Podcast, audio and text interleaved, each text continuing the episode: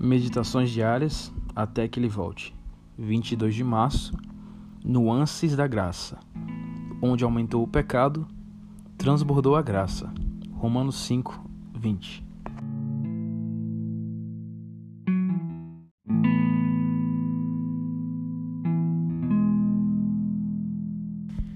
Ao longo do tempo, comecei inconscientemente a colecionar versões diferentes do hino Graça Excelsa, de John Newton. De repente eu tinha interpretações maravilhosas de uma variedade de cantores. Parece que minha alma nunca se cansa de ouvir sobre a graça de Cristo. Afinal, essa é a trilha sonora do que ele fez por mim. Graça. Se perguntarmos para 100 pregadores qual é o conceito mais importante da Bíblia, talvez 99 respondam que é a graça. Para quem vive num mundo marcado pelo pecado, não poderia ser diferente. Se eliminarmos a graça do Evangelho, ele deixa de ser boa notícia. Graça é a lógica do plano da salvação e a justificativa para o amor divino. No Antigo Testamento, a palavra graça ocorre mais de 60 vezes e destaca a ideia de favor aos olhos de Deus. No Novo Testamento, o termo correspondente engloba o conceito popular de favor imerecido de Deus para com o homem.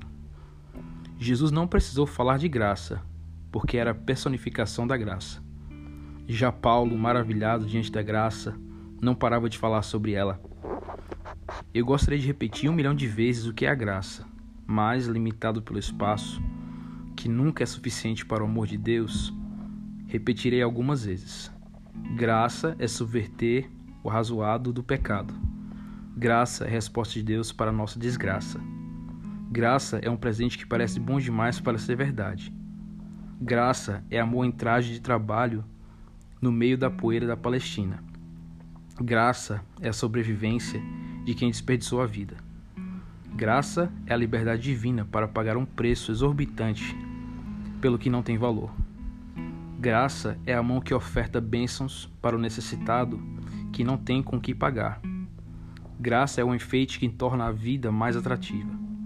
Graça é a surpresa que Deus prepara para você todos os dias. Graça é a cola que restaura pedaços de sonho despedaçados por pessoas desastradas. Graça é a substância que dissolve a culpa. Graça é o reencanto dos neurônios. Graça é a capacidade de rir quando a vida só apresenta motivos para chorar. Graça é a paz para a mente inquieta. Graça é o recurso que faz pássaros sem asas voarem. Graça é a inesperada beleza das flores ao lado do caminho para o céu. Graça é o espaço no coração de Deus para acomodar o mundo inteiro. Graça é o relógio que transforma o tempo em eternidade. Graça é a fonte infinita onde o amor mata a sede. Graça é o campo onde são semeadas as sementes da glória futura.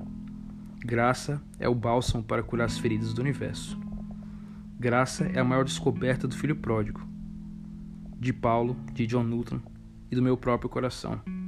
Graça é o convite para uma festa com os anjos. Graça, pura graça, é Deus. Que Deus te abençoe e tenha um bom dia.